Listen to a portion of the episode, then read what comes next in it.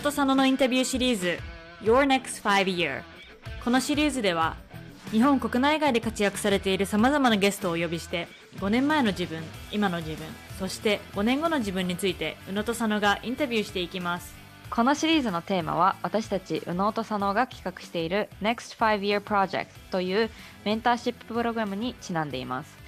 Your Next 5 Year を始めようと思った理由はメンターシッププログラムで様々なバックグラウンドの方とお会いし私たち自身もたくさんの学びがあったのでぜひこの学びをポッドキャストのリスナーさんたちにもお届けしたいと思ったのがきっかけでした。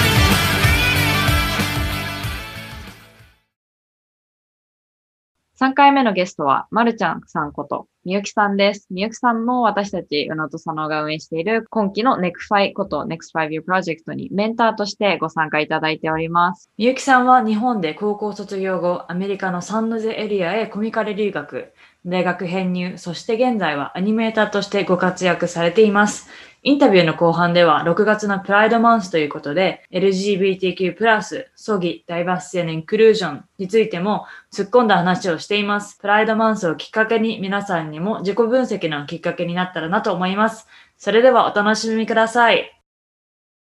えはい、それでは本日はみゆきさんをお呼びしました。みゆきさんよろしくお願いします。お願いします。どうぞよろしくお願いします。はい、えーそれでは最初にみゆきさんに自己紹介をお願いします。はい、リチャードソンみゆきと言います。お呼びいただきありがとうございます。あの現在のアメリカのカリフォルニア州のサンノゼというところに住んでて、サンフランシスコが有名だと思うんですけども、そこから1時間ほど車で南に行ったところで、まあ、シリコンバレーって呼ばれてたり、ベイエリアって呼ばれてる地域に住んでます。で、現在はあのゲーム会社で 3D アニメーターという仕事をしています。もともと東京出身なので、もともと日本にいたんですけども、その後高校卒業後に、まあ、現在のサンノゼの大学に行きましてでその後そうですね新卒の時にちょこっとだけ3ヶ月だけコネチカット州にいたことがあるんですよ。もう本当にマサチューセッツとそうですね。コネチカットのボーダーのところに行うんった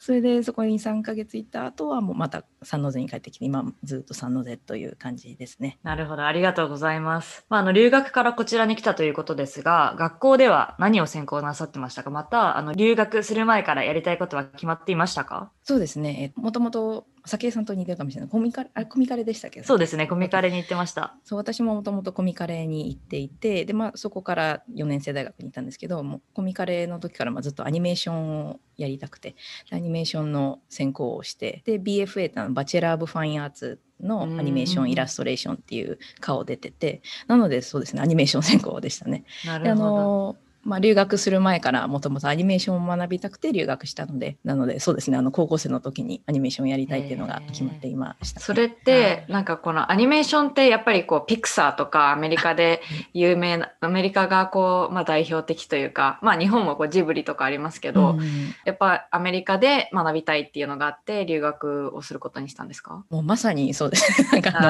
あもともとピクサーとかあとディズニーとかすごい大好きで、でまあ、ジブリとかも大好きだったんですけど結構まあそのやっぱディズニーの方にちょっと偏ってたので、うん高校生の時とかは。なのでアメリカといえばあの実はこの今サンノゼに留学したのも実はピクサーが近いんですよ。ああ、なるほど。なのでその近いところに留学しようあ、すごい。まあでも戦略的ですよね、それはそう。ですね。うんうん。そういう感じですね。なるほど。でも私全然アニメーターの専攻とか詳しくないんですけれども、アメリカ自体にアニメーターのその専攻のある大学ってたくさんあるんですか？そうですね。結構あるんですけどなんかやっぱり私立が多いですね。私立の美大みたいなアートスクールみたいなのが多くうんなるほてで私の行ったところは公立なんですよ。ステートスクールなので。うん。で公立でアニメーションがあってしかも、まあ、クオリティもそこそこみたいなところってあんまりないんですね。ほぼ私立になっちゃって。だからなんかその公立なのにアニメーションが学べるところみたいな有名になっちゃって今すごい入るのが大変になってるみたいな、え聞きました。そうなんですね。じゃあもう本当に留学する前からアニメーターになりたいということでしたが、で、もう今は晴れてアニメーターとして活躍されています。いや、本当にこのアメリカで活躍されてすごいと思いますし、あそもそもア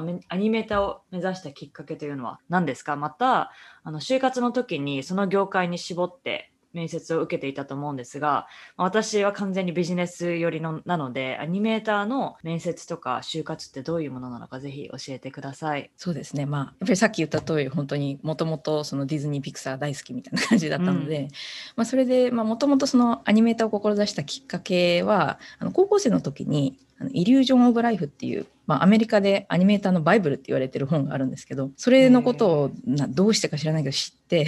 それの日本語版を買ってもらったんですね誕生日に。それで、まあ、すごい面白そうっていうふうに思ってでそこから、まあ、アニメターになりたいってそこの時に決まって。で結構そのアメリカに来てもそのアニメーション業界に入りたいディズニーピクサー好きだからアニメーション業界に行きたいっていう人でもそのアニメーション業界の中でどんな職種をやりたいっていうのまで決まってる人っていうのはそこまでいなくて、まあ、結構いろいろあるんですよ。なんか 3D モデリングとかライティングとかいろんな職種があるんですけど、まあ、私一瞬まあちょっと絵コンテ制作にちょっと興味を持ったんですけどでもそれ以外はほぼ最初からあのアニメーター1本みたいな感じだったんですね。なのでだからそのそれはちょっとなんか他の人ともちょっと違ったんですけども何ですかねなんかすごいやっぱりそのものを動かすっていうのにすごい惹かれてすごいアニメーター一本みたいな感じだったんですね。でそれで、まあ、そのまま卒業しましてで結局就活にもう就活もももちろんそのアニメーションに絞って就活するわけなんですけどアメリカってやっぱり新卒採用がないじゃないですか。そうですね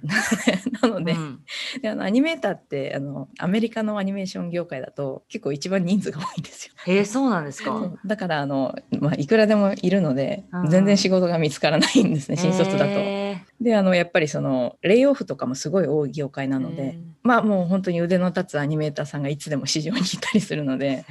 だから本当に全然雇ってもらえないみたいな新卒の人は、のことがあってなので大学卒業してから6ヶ月以上すごいいっぱいオーバーしてたんですけど何も見つからなくて、うん、なので本当にレストランでウェイトレスとしてバイトしながらずっ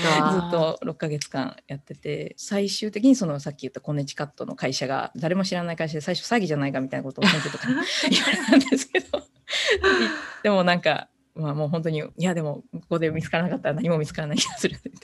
言ってコネチカットに行ったんですけど、でもなんか面接のプロセスは結構技術職なので、はい、本当に作品命みたいな感じですね。なるほど。だから本当にレジュメよりもまず作品を見てからレジュメ見るみたいな感じなんですよ。アニメーションってこう動かすのがまあ醍醐味というか、はい、絵描きさんとかだったら静止画じゃないですけど、描いたの持っていけばいいかなと思うんですけど、アニメーターの方ってその USB とかに入れてこれ見てくださいみたいな感じなんですか？そうですね。昔はそうでしたね。USB とか DVD とかだったんですよ、えー、10年20年ぐらい前は。DVD で送ってであのアニメーターのポートフォリオ的なものがそのデモリールって動画なんですね。動画のポートフォリオの動画版みたいな。ででもまあ現在はあのまあ Vimeo とかあと YouTube とかあるので、まあ、そういうところにデモリールをアップして、まあ、大体 Vimeo だとパスワードがかけられるので、うん、なるほど。まあまあ、あんまり外に出しちゃいけないものが入ってなんかその契約とかで入ってる場合はそのパスワードをかけて微妙にアップしてそのリクルーターに送るみたいな人が多いですね。すごいな。えっとアニメーターの方ってインターンとかはないんですか？ありますね。ありますあります、結構大手の会社とかまあ小さくてもやってるとこもあるんですけど、はい。まあ、インターンもほぼ一緒ですね。なんかそのデモリューって。いうのがあって、ね、まあ、インターンも結構応募したんですけどもなんか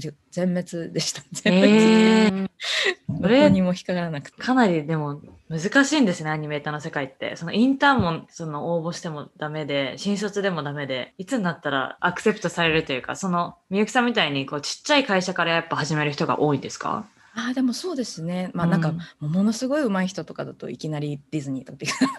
るんですけど、もう小さい会社からっていう人、うんうん、まあ、でも結構新卒の人でディズニーとかピクサーみたいな大手にしか目がいってなくて小さいとこに応募しないっていう人も結構いるんですけど、うん、それだとやっぱりいつまでたっても見つからなかったりする。そうですよね。まあでもそれはなんかビジネスの方でも一緒かなと思って、やっぱり大手のなんか Google とか Facebook とかそこにしか応募しない人もたくさんいるし、で結局ずっとジョブが見つからないみたいな人もいたりするんですけど、私はいつもこの言ってるのは、まあ、ビジネスだったら割とちっちゃい会社のインターンとかだったらすぐ見つかったりするので、そういうところから始めるべきだよって言ってますが、まあ、アニメーターの世界でも似てるんだなって今聞いて思いました、ね、やっぱり最初に職歴がつくと次に行きやすくなるので、うん、その本当にその職歴をとりあえずつけた方がいいみたいなのは思いましたね。なるほど。そう似てるかもしれないんですけど。うん、でその3か月経ったあたりでまたあの現在の会社にアプライしたということですか？それがあのまあその3ヶ月コネチカットにいてまあ、一応仕事を気に入ってもらえたのでなんかそのうん。カリフォルニアに帰ってもいいよみたいなことがねへえ。リモートでやってもいい、リモートでやるかインハウスで働くかどっちか、どっち？って聞かれてその時あの夫をカリフォルニアに残してきてたので じゃあ帰りますって言って帰って、リモートワークで1年その後も1年ぐらいあやった後に今の会社みたいな感じです。なるほど。すごいですね。まあ、コネチカット何もないですもんね。コネチカットの中でも特に何もないところだったんじゃないかっていう。確かになるほど。はい。ありがとうございます。あの、かなりお仕事の話も聞いたんですが、まあ、みゆきさんはサイドでポッドキャストもやられていて、みゆきさんの番組についても教えてください。はい、そうですね。あの、マルちゃんトークっていう、あの、まあ、本当に 私が、リチャードソンみゆきなんですけど、旧姓が丸山でして、マルちゃんって昔から呼ばれてて、だからマルちゃんトークだからななんんですけど、ですね。まあ、本当にげちょっとふぬけた、ゆるゆると一人でずっと喋ってる、どうでもいいことばっかり喋ってる、あの、本当、宇野音さんのいつも聞いてる人が来たら、えー、みたいな感じかもしれないですけど、その番組をやってて、で、実はサニーさん、はいはい。このメンターシップもやられて、サニーさんが、サニーさんポッドキャストやられてて、うん。でサニーさんとその、まあ、ポッドキャストのグループかなんかで知り合ってでゲストに呼んでいただいて私もゲストに来ていただいたんですね、でその時にその、まあ、ちょっとおすすめポッドキャストみたいな話題になってでその時にあのサニーさんが宇野と佐野のポッドキャストをおすすめしてくれおてー。でそこで聞き出したんですよ。実は。ありがとうございます。それでそうそこでですごい聞き出してあ面白いこのポッドキャストいいと思ってすごいサブスクライブして聞き出したっていうのが 実は宇野と佐野を知ったきっかけです。いやー、ありがとうございます。いや、私も、あの、まるちゃんトーク聞いてるんですが、もうテンポが速いし、私たちは割とこのじっくり話し込んでるタイプだけど、一人であんなによく喋れるなっていうのと、キャラクターがコロコロ変わるから、みゆきさんのポッドキャストだけじゃない、このなんか何人か登場人物がいるから、一人でやられてるような感じが聞いててしないなと思います。そう変なキャラクターがいっぱい出てくる。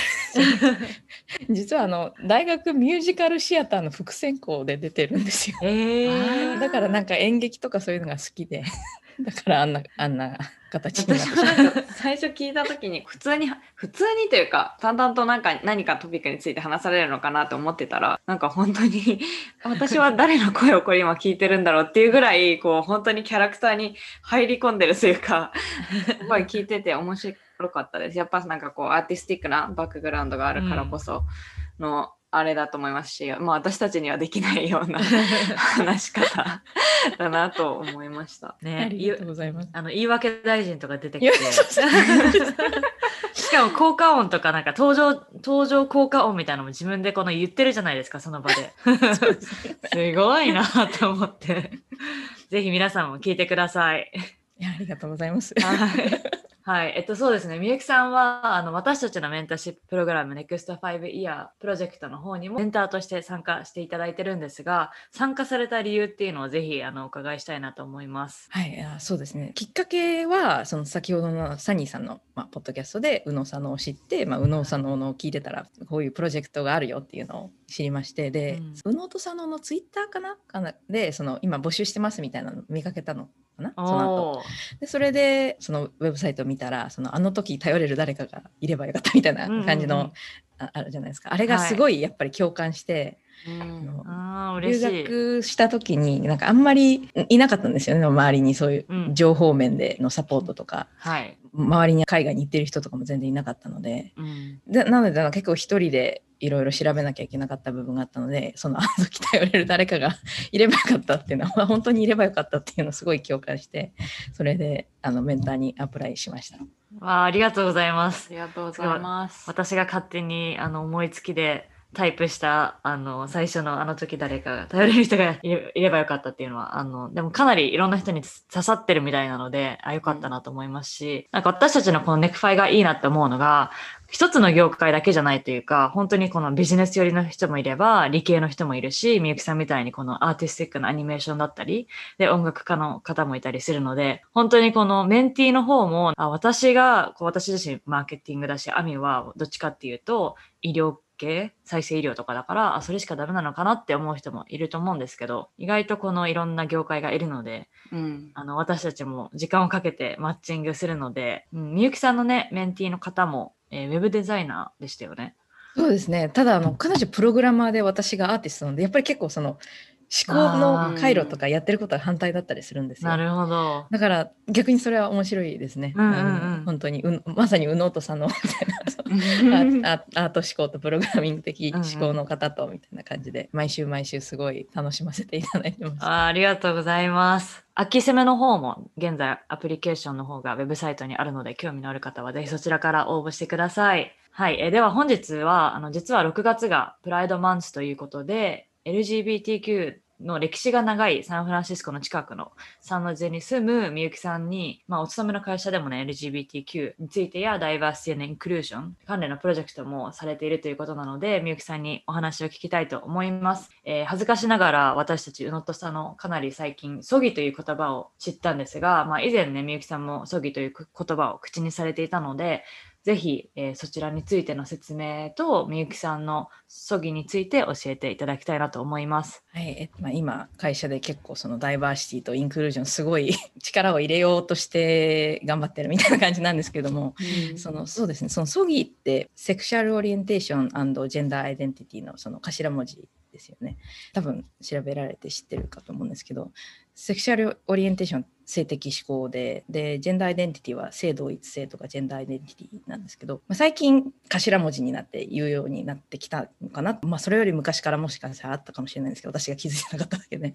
であの LGBT とか LGBTQIA っていうのはそのマイノリティをまとめて言ってる言葉なのに対して、そのソギっていうのはそのヘテロセクシャルとかシスジェンダーの人も含まれるので結構そのよりインクルーシブな言葉だからいいよねっていう風になっていってるその雰囲気をちょっとまあ最近感じてるんですけどあのやっぱり別にその LGBTQIA とか、まあ、そのセクシャルマイノリティって言いますけど誰しも自分のセクシャリティとかジェンダーアイデンティティなどあるのでそれを単にそのヘテロセクシャルの人とかはあんまり考えないだけで、うん。その別に持ってるじゃないですか。自分はヘテロセクシャルの人です、あるじゃないですかそれをはい。もうよりインクルーシブにしていこうみたいな多分言葉だと思うんですよね。うん。だだから個人的にはそっちの方が好きだなと思うんですけどでも、うん。まあ、やっぱりその LGBT 使ってこうマイノリティの人たちが連帯していくっていうのも大切なのかなっていうのは思うんですけどとてもすごい素敵な言葉だなっていうのはうん個人的にすごい思ってますね。なんか今インクルーシブって私のい今までのイメージだったらそのマジョリティがマイノリティをインクルードしてあげるみ、うんしてあげるっていうかこうする意味でのインクルージョンだかなと思ってたんですけどこの時は逆にこのマジョリティもマイノリティもまあイコールな感じでお互いをインクルードしていこうみたいなワードをというのをなんか結構初めてそういうバックグラウンドというか自分にとって新しい回転だなと今うん思いました。確かに。インクルーシブってあの難しいですよね。このなんか、うん。結構本当みんながみんなをこう平等に公平に扱うための場所づくりみたいなのがあるからうんうん。結構その,、うん。そのこの人たちのためだけというよりも全員が全員で考えていこうみたいなコンセプトだと思うんですよね。そうそう。それってでも結構新しくないですか？今までだったらこう、うんうんうん。インクルードしていくみたいなこっちに入れてあげるよみたいな感じだったかなと思うんですけど今はもうみんな一体でみたいなのはこうそれこそダイバーシティインクルージョンっていうのも本当にかなり最近こうんういろんな会社でも導入されるようになったかなと思うんですけどなんかそれと同時にこのインクルージョンっていう言葉の概念も結構変わってきてるのかなと。あー確かにそうかもしれないですね。うなんか多分そのダイバーシティがさ先にあってダイバーシティって多分この多様性があるだけみたいな状態なんですよね。でだからこのこどんどんインクルードしていこうって多様性をうん広めていこうってなってでもそそうやってこう引き入れた時に引き入れられたその人たちの経験とかがどういうものなのかにまで今まで目がいってなかったみたいな、うん。ただいればいいみたいな感じ。ですね。表なんかの表面上いればいいみたいになってたのでじゃあそのそういう人たちの経験とか全員の経験が公平になるためにはどうすればいいのかみたいなのが多分最近の課題みたいになってるのが多分このインクルージョンなのかなって思うんですよね。うん多分多分 私もまだそういうの勉強中で全然わかんないんですけど。うんうんいや、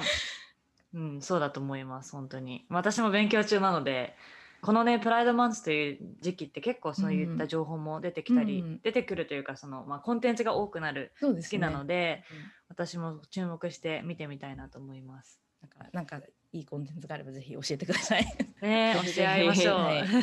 えっと、ネクファイの交流会でみゆきさんが話していたことがとても印象的だったんですけれども、うん。確かこれもダイバーシティ・インクルージョンの話の流れでみゆきさんが言ってたんですが、その LGBTQ の友達とか方たちのカミングアウトがなくなってきてるということで、うん。まあ、普段の会話で家族とかプライベートの話になった時に、ね、自分がわざわざゲイですってもう言わなくなったっていうのを言っててでもうなんかみんなその自然な会話の流れになってきてるのがいいなということを言ってたんですが、まあ、これってまだ日本にいる皆さんにはまだまだ遠い未来だなと思っていますしアメリカでもまあここ最近の話だと思うんですよ。こういう普段の会話でこういう話ができるようになったのはいつぐらいからですか？そうですね、まあ、サンフランシスコの土地柄かもしれないんですけどでサンフランシスコってもともとその LGBT に優しい街みたいな感じだったんです。よ、うんうん。その歴史があるというか。だからそのプライドパレードとかもすごい大きいのやるしみたいな感じなんですよね。だからもう本当まさにああとカストロストリートとかも、うんまあなんかゲイの、ゲイのストリートみたいなうんうん有名な場所があったりとかするんですけどだからそのもともと私は2005年に来たんですけど行った頃からなんだろうな同性愛とかいうのは別に普通みたいな雰囲気はあったんですよもともとその頃から。でそそんな別に同性愛者なんて珍しいもんでもないみたいな感じだったんですね。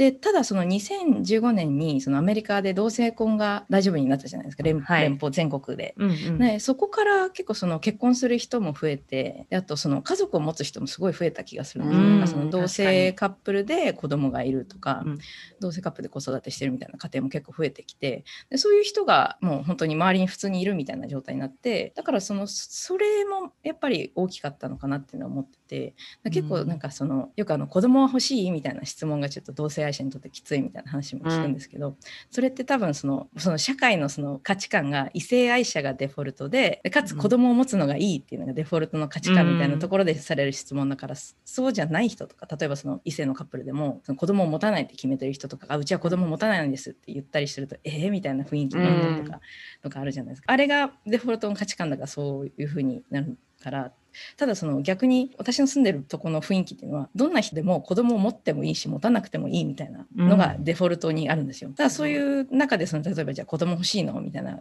質問が出ても例えばそのランチとかしてて子供欲しいと思うみたいな話題になってで異性カップルの人がいや私たち子供が嫌いだから持つ気はないみたいなこと言ったりとかして。であとでも同性のカップルが「いやでももううちはもうちょっと結構年だから猫がいるから十分かな」みたいな 若いうちだったら考えたかもしれないけどって言ってで他にもう一人同性カップルで子育て中の「いや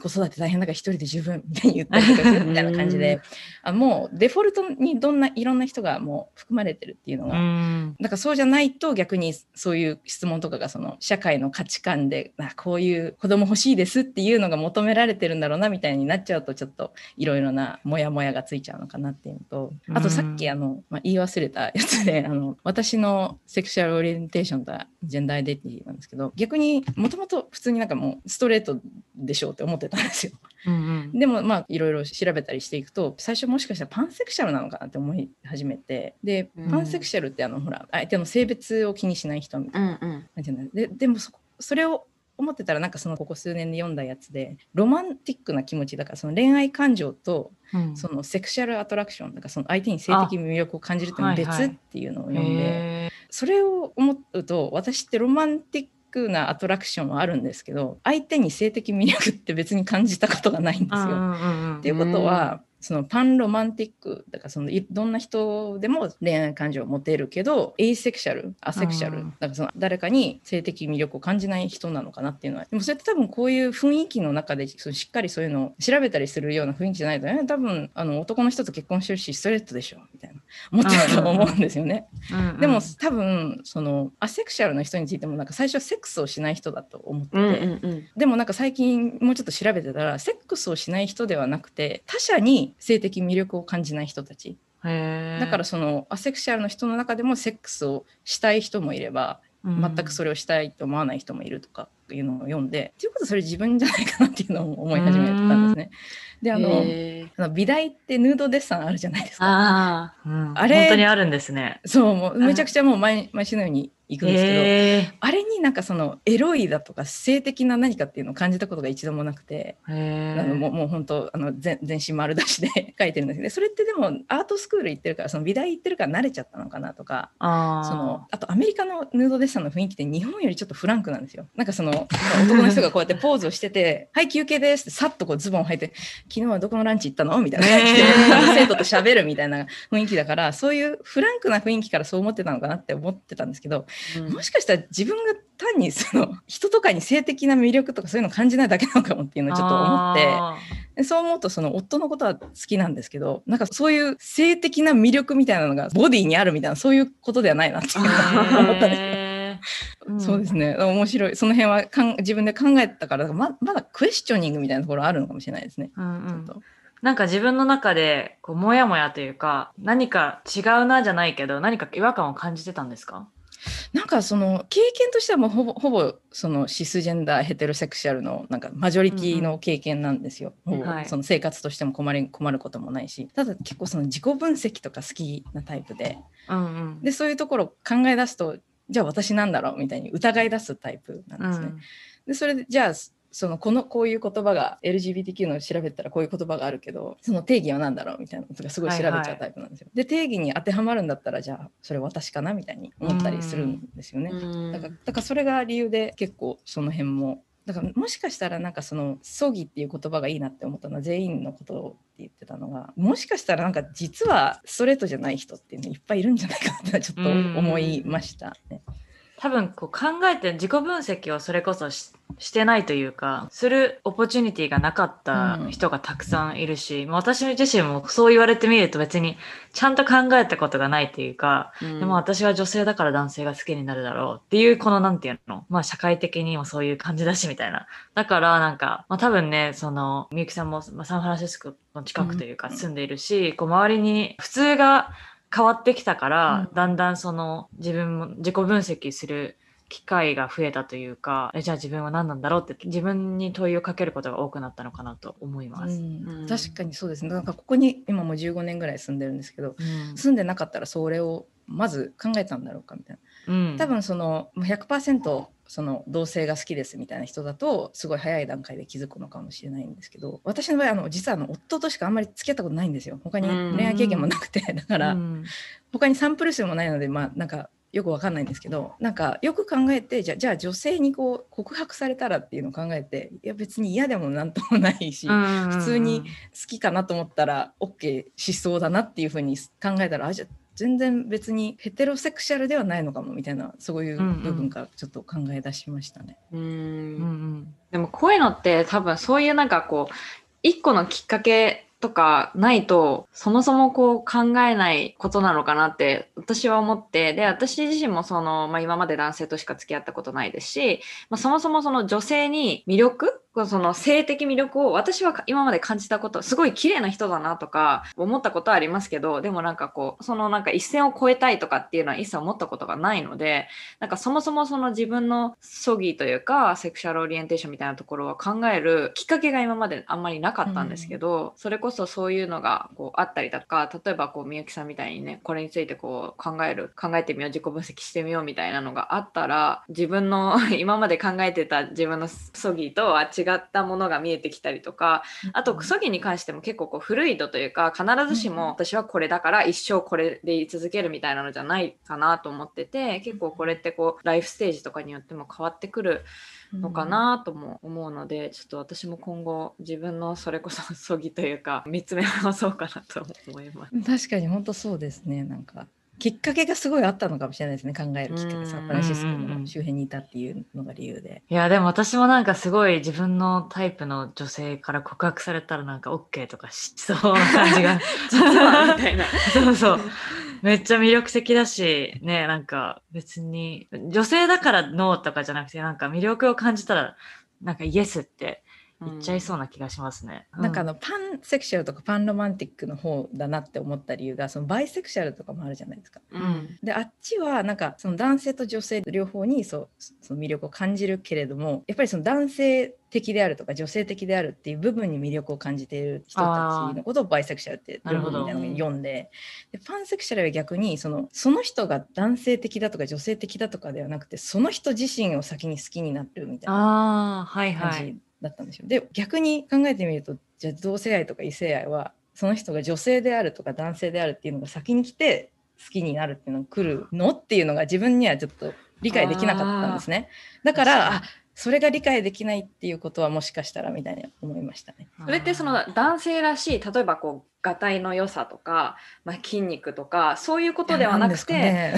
その性性なんですかね 私もそれ私もよくわかんないんですよ。あのもうヌードデッサンしててもなんか全然何も関係ない人だから。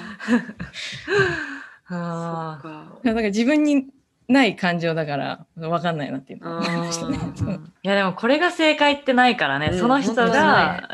う。ん、しっくりくるものというかこれなのかなって。まあさっきエミが言ったみたいにもしかしたらライフステージごとに変わるかもしれないし、いや奥が深いです。うん、ありがとうございます。い。やいやありがとうございます。そうですね。まあ、あの、先ほど言っていたダイバーシティ・インクルーションだったり、かなりその、そういった活動も会社だだったりされているというみゆきさんなんですが、もともと、こういったことにやっぱり興味があって、調べ出したんですか？それともやっぱりその周りにそういう人たちが多かったから自然な流れで興味を持ち始めたのか？なんかその辺の活動を始める前とそのあたり後でどういうふうに変わったかぜひ教えていただきたいなと思います。いやそんな全然知らないことだけで 全然そんな活動も全然してないんですけどなんか会社でちょっとそのコミュニティに頑張って入ろうかなうんうん。みたいなぐらいで、全然活動らしき活動が全然できてないんですけどいやいや。なんかあのいつもね私たちのポッドキャストのあのコミュニティの方でもコメントもくれたりしますしなんかあの考えがあるだけでもだいぶそのやっぱ、うん。そういった考えたこともないとか考えがない人がたくさんいると思うからそういった面では宮城さんも自分の考えもありますし行動にも移してるなと思うからそういうことをまだしてない人がこのリスナーの中にもたくさんいると思いますし、なんかそういう人たちのいいきっかけになればいいなと思っていまもうす。そうですね興味みたいなのはなんかもともと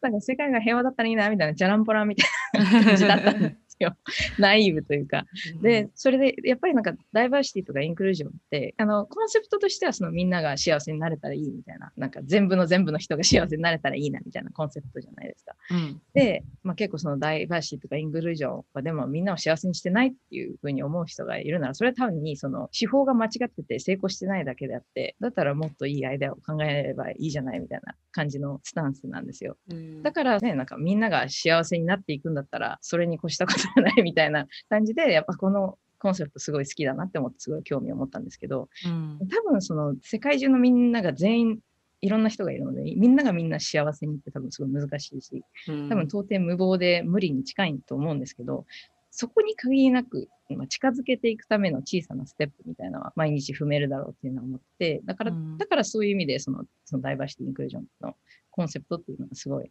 そこに近づいていくための、ためにどうしようって考えることうんみたいな感じなので、なんかこれが正しいっていうよりも多分今みんなでアイデアを出し合ってるみたいな状態だと思うんですよ。これが正しいんじゃないかみたいにうんみんなで言って、じゃあどうするのが一番幸せをもたらせるんだろうみたいな感じだと思うんですね。こういうのに興味を持つ前と後だと変わったか。まあかんなんかあの、前に一回レクチャーみたいなので、はい。一回その、You can never be in someone else's shoes っていう風な言葉を言ってた人がいて、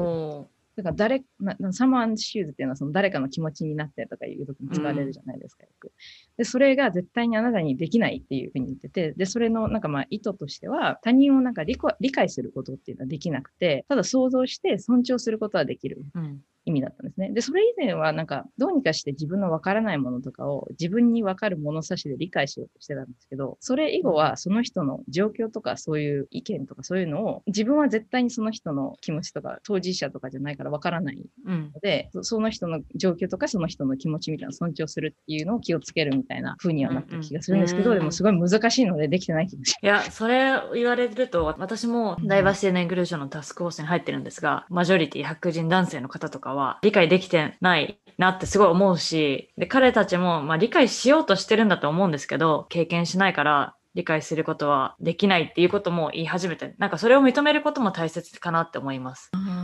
うん。確かにそうですなんかやっぱ自分にない経験を理解するって絶対に多分無理だと思うので、うんうんその経験シェアすることしかできない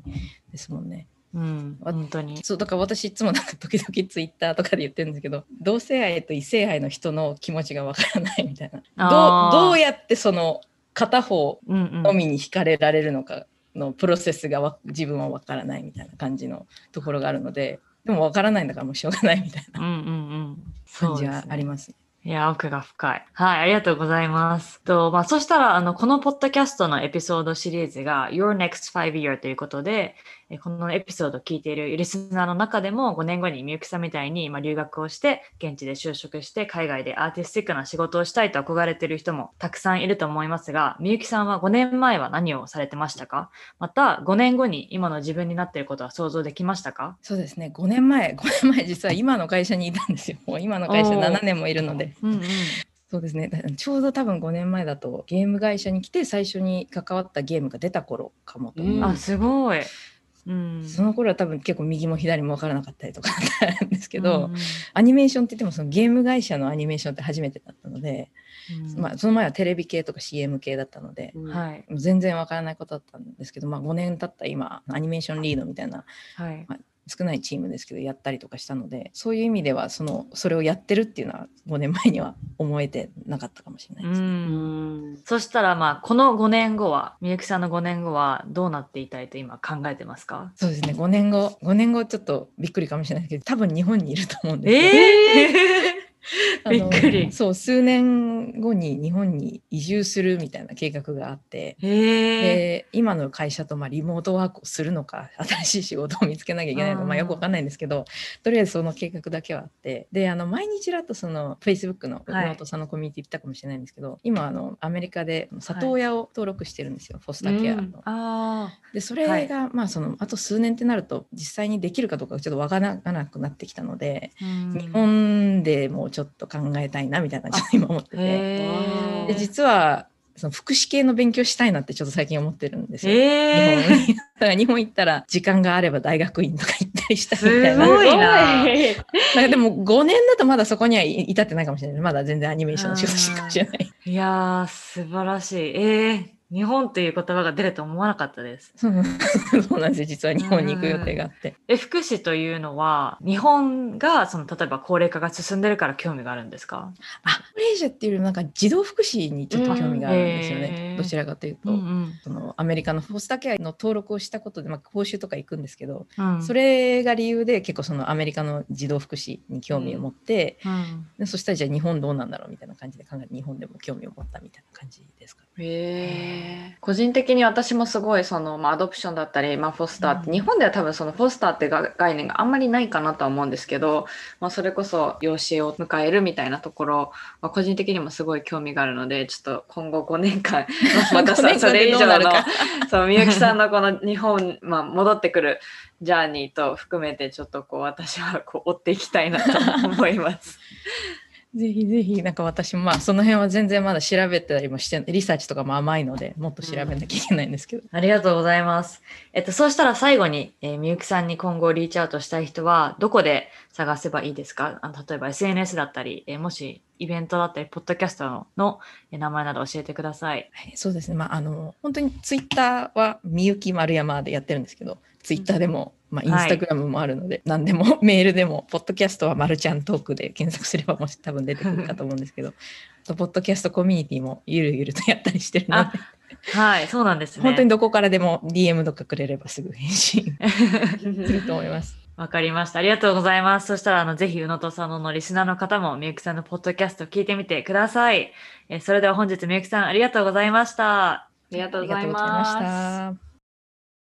えー本日はみゆきさんのキャリアのことだけではなくて、まあ、6月のプライドマンスにちなみ、Diversity and Inclusion D&I や、まあ、LGBTQIA のことについてなども話しました。個人的にすごく印象に残ったのは、やっぱりインクルージョンの定義についてこれまでこうマジョリティがマイノリティをこうインクルード仲間に入れてあげるみたいなのが私の中でのイメージだったんですけれどももはや今の時代は誰かが誰かをではなくてお互いに尊重し合うというのは結構衝撃的でした。でもオープンマインドだったりグローバルマインドセットとはまさにこのことなんだなとどこかスッキリもしました。あとはやっぱり葬儀で自分もこれまで私自身の葬儀について考えることきっかけがそもそもなかったんですけれども今回を機にちょっと考えてみようかなと思います。自分が思っているよりもねなんかこうシンプルなことではないのかなともこのインタビューをきっかけに思い始めました。はい、えー最後に話していた里親の話。私自身日本に住んでいる時はあまり考えたことのないトピックだったんですがアメリカで里親として子を迎えるのは同性婚をした人だけではなくって、まあ、家族のあり方というエピソードも前話しましたがそのオプションの一つとして成り立ってるなと強く感じます。えみゆきさんの今後についてもぜひ聞かせてもらいたいなと思います。宇野と佐野のメンターシッププログラム NEXT 5 Year プロジェクトの秋セメスターアプリケーションも募集しておりますので、 show note からぜひ応募してください。今回のエピソードに質問がある方は私たちに連絡をお願いします。メールアドレスは contact.unosono.gmail.com Facebook のうのとそのコミュニティへ参加をすることによって私たちと直接やり取りをしたりエピソードの裏話なども聞けるのでぜひ参加してください。もし共感する役に立ったと思う方は Apple のポッドキャストでレビューを書いてください今後触れてほしいトピックや感想などはショーノートのお便りボックスから送ってください宇野とさのの SNS やポッドキャストのフォローも忘れないでください。We'll see you next time. Bye!